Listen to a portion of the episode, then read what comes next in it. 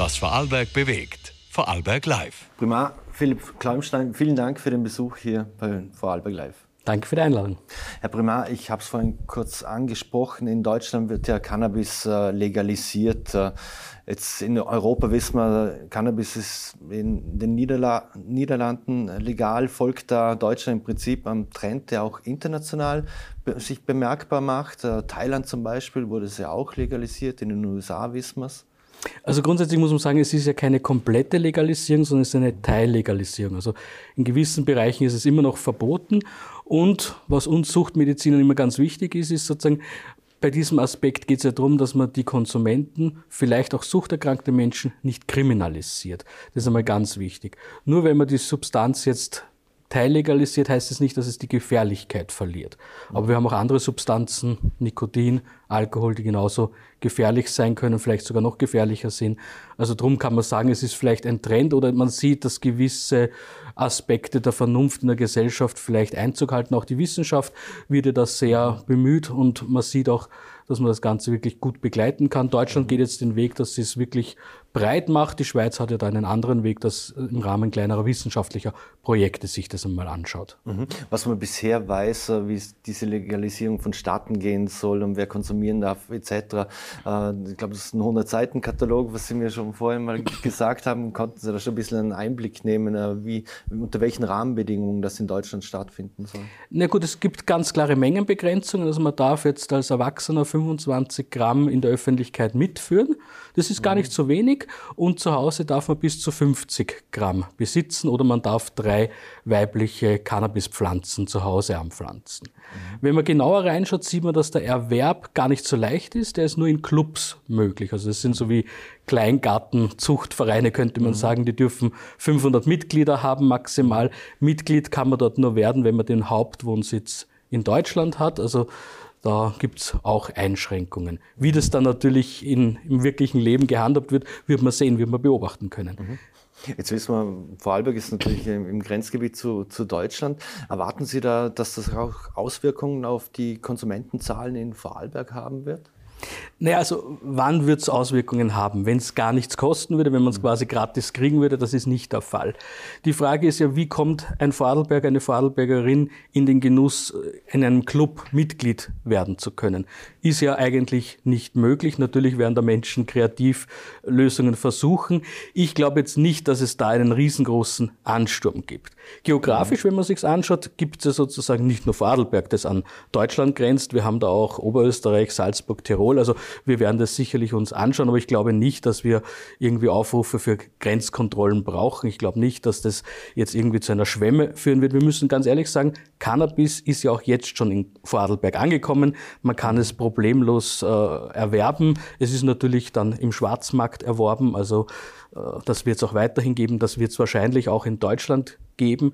Deutschland sagt ja auch, nur diese Clubs, dort kann es bezogen werden. Es wird keine Shops geben für den Anfang. Also man möchte da auch der Industrie, seine Milliardenindustrie, nicht irgendwie Vorschub leisten. Mhm. Was weiß man, wenn wir Vorarlberg angesprochen haben, über die Konsumenten in, in Vorarlberg? Ist das eine bestimmte demografische Gruppe? Ist das eine bestimmte gesellschaftliche Gruppe? Sind das Menschen, die ständig und oft konsumieren oder nur gelegentlich? Also ich glaube, da hat sich ganz viel geändert. Man kann sagen, eigentlich fast alle Drogen sind in allen gesellschaftlichen Schichten angekommen. Jetzt fürs Cannabis äh, weiß man natürlich, dass es auch viel Probierkonsum gibt. Also nicht jeder, nicht jede kifft täglich. Da gibt's ja, vielleicht ein bis zwei Prozent und manche probieren es mal vielleicht auch nur am Wochenende, aber die Zahlen sagen so bis 30, vielleicht sogar 50 Prozent, je nachdem, wie man die Umfrage macht, wie vielleicht auch ehrlich die Menschen sein wollen, ist ja bei uns immer noch verboten und sich da zu outen äh, könnte Konsequenzen haben. Äh, da sehen wir schon, dass es mittlerweile doch eine beachtliche Zahl der Bevölkerung ist, die mal Kontakt hatte zu der Substanz. Mhm. Hat sich aus Ihrer Sicht dann auch die öffentliche Meinung beim Thema Cannabis äh, verändert in den letzten Jahren und Jahrzehnten vielleicht sogar? Also wenn man mit der Bevölkerung äh, spricht oder auch wenn man mit Jugendlichen redet, ist ja ganz viel Vernünftiges mit dabei. Und die meisten sind ja so, dass sie sagen, ja, also bestrafen, kriminalisieren von Menschen, die das äh, konsumieren, das mag fast niemand, dass man sozusagen irgendwelchen kriminellen, mafiösen Strukturen Einschub äh, gebieten möchte, da sind wir uns eigentlich auch einig. Also da kann man schon sagen, ist eigentlich eine gewisse Vernunft in der Bevölkerung da. Und auch viele haben einen Respekt davor und sagen, ja, man kennt ja vielleicht den oder die anderen, die da irgendwie zu viel gekifft haben und dann auch irgendwie vielleicht einmal in eine Abhängigkeit, in eine Suchterkrankung geraten sind, die dann Hilfe brauchen. Ist ja auch immer die Frage, ja, in welchem Alter hat man sozusagen seine Erfahrungen gemacht. Ist man sehr jung, ist das Gehirn noch sehr empfindlich und hat natürlich dann größere und schlimmere Konsequenzen, als wenn man beispielsweise 60 ähm, plus wäre. Auch dann mhm. ist das Gehirn vielleicht empfindlich, aber man hat sozial schon ganz eine andere Stellung. Nehmen können in seinem mhm. Leben. Jetzt geht es ja auch sehr viel in der Diskussion, wenn man es im Deutschen Bundestag oder sonst irgendwo verfolgt hat, natürlich auch um Jugendliche und Kinder, die, die wurden da auch immer in den Mittelpunkt gestellt. Äh, welche spezifischen Inhalte sollten denn aus Ihrer Sicht jetzt präventive Bildungsprogramme zum Beispiel haben, wenn es um den Umgang mit, mit Cannabis oder grundsätzlich dem, dem Thema Cannabis äh, geht? Also grundsätzlich, wie Sie richtig sagen, ist Jugendschutz ein oder das zentrale Thema. Da muss man sozusagen Aufklärung machen. Man sieht jetzt an der Gesetzgebung in Deutschland, dass sozusagen man es versucht hat, aber man sich dann doch nicht irgendwie dazu einigen konnte oder entschließen konnte, dass man sagt, beispielsweise ab 25 oder erst ab 27 wird es legalisiert. Wir wissen, dass die Gehirnentwicklung in diesem Alter sozusagen dann äh, eher den Abschluss findet. Äh, wir sehen halt, da ist sozusagen irgendwie 18, 21 maximal politisch, gesellschaftlich als Diskurs möglich. Äh, ganz klar ist natürlich, drunter ist es noch empfindlicher. Mhm. Wie kann man jetzt Prävention machen? Naja, eine Möglichkeit ist natürlich die Schule, weil dort sind ganz viele Menschen einen Großteil ihrer Lebenszeit in jungen Jahren. Und ich darf immer wieder auch mal im Rahmen von Projekten in der Schule sein und erlebe junge Menschen, mit denen man ganz spannend, ganz toll diskutieren kann, die auch wirklich viel schon wissen, die aber auch ganz vernünftig sind, das auch kritisch sehen. Also man, man darf da ruhig ein Vertrauen auch in die Jugend haben und mhm. das habe ich auch. Und dass man auch sieht, dass solche Programme angenommen werden. Also wenn ich da eine Stunde in einer Klasse mal verbringe mit 14 bis 17, 18-Jährigen. Also das, das sind spannende Austauschzeiten, die ich mhm. wirklich genieße, wo ich dann wirklich staune, wie, wie konkrete Fragen auch sind, aber auch wie sie sagen, ja, sie haben Respekt davor. Mhm. Am Stammtisch würde ich mal sagen, scheiden sich die Geister, ob äh, Cannabis eine Einstiegsdroge ist oder nicht. Äh, was sagt die, die Wissenschaft? Na gut, der Stammtisch ist ja vielleicht dann auch irgendwie biergeschwäckert, dann ist mhm. vielleicht Alkohol dort auch im Übermaß oftmals vorhanden. Also grundsätzlich sagt man, dass Cannabis keine Einstiegsdroge ist. Also nicht jemand, der Cannabis jetzt konsumiert, ist dann gleich irgendwo in einen polytoxikomanen, äh, multiplen Substanzkonsum abgeglitten. Natürlich sehen wir bei Menschen, die schon sehr schwer in einer Suchterkrankung abgeglitten sind, dass die dann natürlich auch Cannabis konsumieren. Mhm. Wenn Sie den Alkohol ansprechen, wenn ich zu viel Alkohol trinke und ins Auto steige, dann weiß ich, bei 0,5 äh, bekomme ich ein Problem äh, mit, dem, mit der Exekutive, wenn sie mich aufhalten würde. Am besten wäre natürlich gar nichts trinken.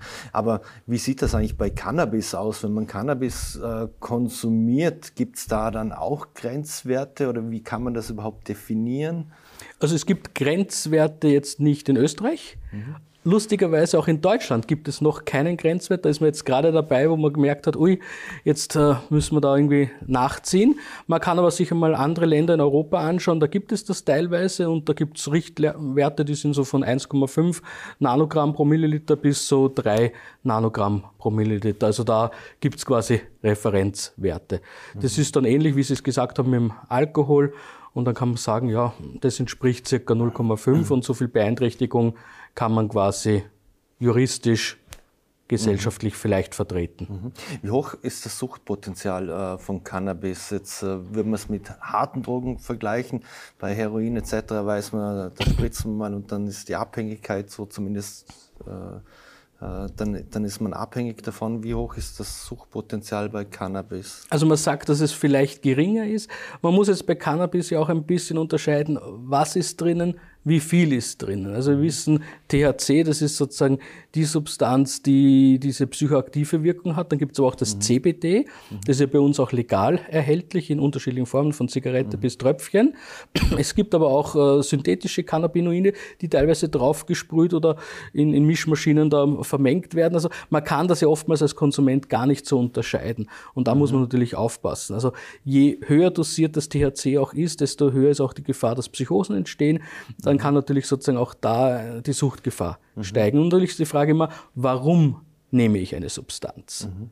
Die Funktion. Also es konsumiert ja kein Mensch eine Substanz, wenn er nicht irgendwo eine Wirkung verspürt. Mhm. Sei es, dass es betäubt oder dass es irgendwie pusht, einen vermeintlich lustiger oder äh, es geht ihm für den Moment besser macht. Also wir mhm. brauchen immer eine sehr schnelle Wirkung, dann kann ich in eine Sucht geraten. Mhm. Wenn die Wirkung ein, zwei Wochen später kommt, naja, das fährt nicht ein, wie man sagen würde. Ist jetzt nicht wirklich mhm. geil oder sonst wie. Mhm. Ähm, wie sehr ist es der, in der Stiftung Marie Ebene ein Thema, Menschen mit Psychosen zu behandeln, die, die Cannabis konsumiert haben? Kann ist es oft, ist Cannabis dann der Auslöser oder was irgendwas anderes? Also Cannabis kann der Auslöser sein. Wir kennen aber auch Menschen mit einer Psychoseerkrankung, die sozusagen im, im Rahmen von Versuchen, dass sie sich selber ihr Leiden lindern, zu Cannabis greifen. Wir haben immer wieder auch Patienten mit einer Psychose. In einer schweren Psychose ist sozusagen die Marie Eber jetzt nicht die erste Adresse. Wir haben keine Akutpsychiatrie. Bei uns ist es geplanter. Da ist sozusagen in Vorarlberg dann Rankwell die erste Adresse, die das auch ganz professionell und toll machen. Hm. Jetzt, wenn ich es richtig im Kopf habe, in Vorarlberg wurde sogar schon einmal jemand verurteilt, der sich selbst Cannabis äh, angebaut hat, weil er sein Krebsleiden damit äh, äh, weil er Linderung verspürt hat äh, bei diversen Symptomen, äh, wie auch immer. Ist das, wie ist da denn der aktuelle Stand der Dinge? Hilft Cannabis wirklich zum Beispiel bei Krebspatienten? Also es gibt ja medizinisches Cannabis. Mhm. Dronabinol beispielsweise und das kann ärztlich verschrieben werden. Also man muss da jetzt nicht, äh, wie Sie sagen, wegen einem Krebsleiden äh, selber da anpflanzen, sondern man kann das auch medizinisch sich verschreiben lassen. Dann ist das Ganze auch rechtlich gar kein Problem.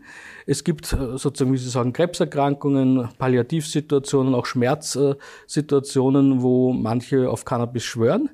Es ist in der Medizin jetzt nicht diese Durchbruchssubstanz, wo man sagt, ja, jetzt da haben wir den heiligen Gral gefunden, mit dem können wir jetzt ganz viel machen. Für manche gibt es da eine Zulassung und dann kann man es verschreiben und dann ist es auch ganz seriös möglich. Da muss man einfach schauen, dass man einen Arzt, eine Ärztin findet, die da Erfahrung hat, die sozusagen auch weiß, wie man das am besten einsetzen kann. Welche Rolle spielt eigentlich ähm, die Darstellung von Cannabis, ich sage es mal, in der Popkultur. Wenn man sich diverse Serien auf irgendwelchen äh, Streamingdiensten ansieht, dann wird man oft damit konfrontiert, dass, äh, ich sage mal, vom Opa, selbst beim bayerischen Krimi, vom Opa, der, der kifft, bis äh, zum Jugendlichen, bis zu den Eltern. Äh, also es ist nicht mehr darauf begrenzt, dass das, ich sage es mal, irgendwelche Rapper sind, die mit dem Joint herumrennen äh, und das propagieren oder irgendwelche Reggae-Künstler äh, hat das auch irgendeine Auswirkung auf Jugendliche oder auf, auf die Gesellschaft, oder wie man, wie man sieht insgesamt? Ne, Sie sprechen ganz was, was Spannendes an. Also wir können ja alle Fernsehserien anschauen, von, von europäisch, deutschsprachig bis amerikanisch, und wir sehen ganz viele Substanzen. Also es wird auch immer noch ganz normal geraucht. Hm, wir haben ein 25 Prozent der Österreicherinnen und Österreicher rauchen. Es wird oft ganz normal irgendwie zum Whisky gegriffen, wenn man Probleme hat. Auch das Kiffen kommt vor, wenn man Breaking Bad sich anschaut, wird sogar noch die Herstellung irgendwie vermeintlich glorifiziert. Also äh, es ist halt etwas, das beschäftigt die Menschen. Gleichzeitig ist es vielleicht wirklich in allen gesellschaftlichen Schichten mittlerweile angekommen. Es ist jetzt Cannabis nicht mehr irgendwie mit Hippie-Szene äh, vergesellschaftet. Es ist auch eine andere Substanz. Also die, das Cannabis von damals hat ja viel niedrige THC-Gehalts. Prozente gehabt und, und drum, ja, also Fernsehen, Serien spiegeln vielleicht manchmal ein bisschen auch unsere Gesellschaft wider. Vielleicht ist es dann ehrlich, vielleicht ist manches auch überzeichnet, auch das gibt es natürlich in der Filmkunst, aber äh, ja, äh, ganz klar, das ist sozusagen nicht mehr irgendwie ja, stiefmütterlich, dass es nur eine Randgruppe betrifft. Ja, mhm. Wenn man Cannabis legalisiert, dann hat es nicht nur die Auswirkung, äh, dass ich es legal erwerben kann, sondern das äh, ist ja dann tiefergreifend, das könnte ja sogar das Arbeitsrecht und etc. Et solche Dinge betreffen. Wir wissen, es gibt äh, Berufsgruppen, da ist es sogar erlaubt, dass man Bier während der Arbeitszeit trinkt, meistens die auch dies herstellen. Äh, zumindest war das vor einigen Jahren noch so, wenn ich richtig informiert bin. Ähm, Sehen Sie das auch so, dass man dann auch im Arbeitsrecht und aus Ihrer Sicht äh, da Dinge dann verändern muss, wenn man, wenn man Cannabis legalisiert? Sie haben jetzt ein wunderschönes Beispiel gebracht mit, dem Bier und eigentlich gibt es keinen Arbeitsplatz, wo man eigentlich regelmäßig und, und mm, ganz, ganz legal Bier trinken kann. Vielleicht in der Gastronomie, wo man manchmal mit den Gästen mittrinkt, aber wenn es irgendwo um Unfallschutz geht, da ist man ganz strikt. Also am Bau hat man früher auch gesagt, ist sozusagen Alkohol gang und gäbe. Vereinzelt wird es das immer noch geben, vielleicht sogar mehr. Aber wenn da die AUVA beispielsweise eine Kontrolle macht, dann hakelt es ganz, ganz strenge Strafen und ist auch richtig so. Also äh, in der Arbeit, glaube ich, hat äh, Alkohol, hat Cannabis nichts zu suchen. Es ist ja schon teilweise in Unternehmen auch kritisch, wie es mit den Rauchpausen ist, wie viel Arbeitszeit wird äh, verraucht. Manche sagen dann, ja, aber andere gehen auf die Toilette und so. Es ist immer heikel, natürlich sind das Eingriffe, aber äh, wenn man jetzt Cannabis legalisiert, heißt das nicht, dass man jetzt auch gleich, äh, dass man seinen Arbeitsplatz, seinen Arbeitsalltag ertragen mag, mhm. dass man halt zum Joint greifen sollte. Dann sollte man bitte was an seinem Arbeitsplatz verändern. Mhm und machen. Mhm. Kann aber die, die, Legalisierung von Cannabis auch die soziale Gerechtigkeit fördern, äh, vor allem im Speziellen auf Vorverurteilung oder auch sogar wirklich Verurteilungen, die es in der Vergangenheit gab, weil jemand zum Beispiel etwas konsumiert hatte und angezeigt wurde oder erwischt wurde. Das ist ja genau der wichtige Ansatz, der uns Suchtmedizinern ganz wichtig ist, dass wir sagen, wir wollen nicht stigmatisieren und wir wollen aber auch nicht kriminalisieren. Also wenn man sagt, 30 äh, bis 50 Prozent der Österreicherinnen und Österreicher haben schon einmal Cannabis-Erfahrung gehabt, dann würde ich ja sagen, 30 bis 50 Prozent der Österreicher sind kriminell. Und der Bundespräsident hat ja schon gesagt, so schlimm sind wir nicht. Und das ist ja auch so, dass äh, so eine hohe Anzahl Krimineller es in Österreich zum Glück nicht gibt. Mhm. Und da ist man dann natürlich als Gesellschaft gefordert, dass man wirklich sagt, ja, wie kann man das machen, ohne dass man alle in ein kriminelles Eck schubst. Mhm. Ist das aus Ihrer Sicht die alternative Strategie, die man äh, anwenden könnte im, äh, im, Gegensatz zur Prohibition? Ne, wir sehen ja, dass Prohibition nie funktioniert hat. Da gibt es dann irgendwie Umgehungskreisläufe. Man hat es ja mit Alkohol beispielsweise in Amerika vor ja, doch schon bald 100 Jahren, würde ich sagen, probiert und äh, hat ja eigentlich nur die Mafia gefördert. Und auch jetzt, wo es verboten ist, wird ja immer schon Cannabis jetzt konsumiert. Also da muss man sagen, Prohibition ist zum Scheitern verurteilt. Das hören vielleicht nicht alle immer gerne. Viel wichtiger ist, dass man gute Aufklärung macht, dass man vielleicht auch weiß, wie kann man was konsumieren. Wir können vielleicht Alkohol auch mal genießen. Die Frage ist, ob man Cannabis genießen kann. Scheiden sich die die Geister, manche sagen dann in der Auto und so weiter, wenn man mit Menschen, die da Erfahrung haben, wirklich einmal sozusagen wertfrei redet, äh, gibt es mhm. da auch unterschiedliche Sachen und das muss man eigentlich sagen. Man kann da nicht einfach nur Schwarz-Weiß-Denken haben. Mhm. Man muss sagen, die Welt ist bunt, es gibt diese Problematik, es gibt ganz viele Menschen, die auch wirklich schwer erkranken und es gibt aber auch manche, die konsumieren das und nehmen keinen großen Schaden für sich selber und auch nicht gesellschaftlich. Und das mhm. ist ja das, wo wir einfach hinschauen müssen. Es geht ja nicht immer nur um einen selber, dass man irgendwo einen Lustgewinn hinterherjagt, sondern man ist ja auch Teil in einem Sozialsystem, in einem Gefüge, Familie, Partnerschaft, wie auch immer. Und auch dort könnte man ja das Umfeld schädigen. Und das sollte man auch nicht. Aber es gibt den oder die, die das auch sozusagen äh, konsumieren kann, mhm. ohne dass es da zu ganz starken Zäsuren kommt. Das muss man anerkennen, heißt nicht, dass jetzt alle einen Freibrief kriegen. Mhm. Wie sollten denn Eltern umgehen, die, die bemerken, dass ja, ihre jugendlichen Kinder zum Beispiel äh, zu, zu Cannabis greifen, was ja auch Realität ist? Naja, da ist einmal wichtig, wie kann ich mit meinen Kindern reden? Da gibt es alle mhm. Facetten natürlich. Es gibt Hilfsangebote für Eltern, wo man mal schaut, wie kann ich damit umgehen, wie kann ich mit den Kindern reden. Es gibt natürlich auch für Jugendliche und Kinder Beratungsmöglichkeiten. Gerade auch die Schule ist zentral. Man sollte sich natürlich auch immer anschauen, wie ist sozusagen in der Schule äh, das Leistungsniveau. Gibt es da schon einen Einbruch? Nicht alle gehen aber auch in die Schule. Wie ist es zum Beispiel in einer Lehre? Wie ist sozusagen die berufliche Perspektive? Was will derjenige machen? Also im Kontakt sind ist ganz zentral. Und natürlich ist auch immer sozusagen die Frage, ja, wie viel Einfluss kann ich als Elternteil nehmen? Es sind ja oftmals dann sozusagen diese Peer Groups, diese Freundschaftskreise, wo man dann vielleicht, ja, als Eltern überhaupt nichts mehr zu melden haben. Wenn da alle rauchen, alle kiffen, dann, dann wird es halt schwieriger. Mhm. Aber da sollte man sich halt mit anderen Eltern austauschen, vielleicht auch über den Schatten springen, weil es ist ja schambesetzt. Wer will denn schon sagen, puh, also mein Kind hat vielleicht ein Drogenproblem, das traut man sich ja gar nicht zu sagen, weil jeder glaubt immer, naja, logisch ist die Schuld der Eltern. Nein, so ist es natürlich nicht. Abschließend, weil Sie die Schwarz-Weiß-Malerei angesprochen haben, wenn man die politischen Diskussionen verfolgt, sei es in Deutschland als auch äh, hier in Österreich, dann sieht man gleich ganz genau, welche Parteien, die sich das vorstellen können und, und die und die welche nicht. Warum ist das aber auch so ein populistisches Thema aus Ihrer Sicht? Na gut, wir, wir gleiten wahrscheinlich derzeit ja auch gesellschaftlich nicht nur in Österreich, sondern auf der ganzen Welt wieder mehr in das populistische Schwarz-Weiß-Denken und man glaubt halt, dass man seinen Wählern vielleicht eher nach dem Mund reden möchte. Es gibt aber auch da Veränderungen. Also gerade Deutschland hat es gezeigt, dass da doch jetzt irgendwie eine Veränderung gesetzlich äh, gemacht werden konnte. Man sieht, die Schweiz funktioniert anders, die gehen einen anderen Weg. Österreich wird sich da nicht ewig verstecken können. Man muss aber auch nicht gleich bei einem Trend mitlaufen. Man kann sich das jetzt auch einmal ganz seriös anschauen. Wichtig ist ja, und das sehen wir ja schon, dass dieses Thema mittlerweile nicht nur in der Gesellschaft angekommen ist, sondern auch in der Politik. Und wir reden darüber. Und wenn wir darüber reden, ist das schon mal der erste Schritt, dass man vielleicht irgendwo Kompromisse mal ausloten kann, dass man sozusagen irgendwie Bewegung in diese Thematik hineinbekommt. Mhm. Ich glaube, keiner möchte, dass es den Menschen schlechter geht. Und das ist immer, glaube ich, ein ganz wichtiger Grundsatz. Wir wollen das jetzt auch nicht irgendwie nur verherrlichen, dass man sagt, ja, hurra, wir können jetzt mhm. äh, Cannabis äh, teillegal dann in Deutschland irgendwie konsumieren, sondern man muss es vernünftig, seriös machen. Man muss vielleicht sich das dann auch anschauen und mal sagen, okay, vielleicht muss ich da und da nachregulieren oder es gibt da und da noch Verbesserungsbedarf. Mhm. Und wird es irgendwann wahrscheinlich so ein politisches Thema oder auch zur Umsetzung selbst bei uns kommen, weil man sieht, äh, welche Einnahmen damit man generieren kann? Da muss ich jetzt sagen, ein großes Lob an Deutschland, die gesagt haben, sozusagen Industrie und Shops, also Verkaufsmöglichkeiten, da zieht man mal einen Riegel vor. Es ist jetzt in diesem aktuellen Schritt nicht geplant. Aber natürlich, Sie haben recht, es gibt eine Milliardenindustrie, ähnlich wie die Tabakindustrie beispielsweise, die da wirklich Milliardengewinne wittert.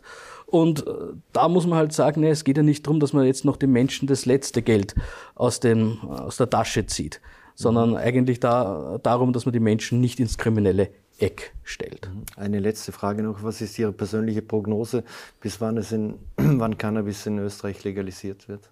Zum Glück bin ich kein Hellseher, darum kann ich da keine Prognose abgeben. Für mich ist wichtig, dass wir uns dieser Diskussion stellen, mhm. dass wir die auf unterschiedlichsten Aspekten führen, so wie auch heute jetzt mhm. da in diesem Format, dass man einfach ganz klar auch in die Bevölkerung ein Bewusstsein äh, schärfen kann, bilden kann, dass man sozusagen wirklich eine Debatte führen kann, ohne dass man sagt, oh, das geht ja gar nicht, sondern wirklich ein bisschen ergebnisoffen drüber reden, ohne dass dass man diese alten Gräben hat, wo man sagt, ja, aber der Opa hat schon gesagt und deswegen machen wir das so.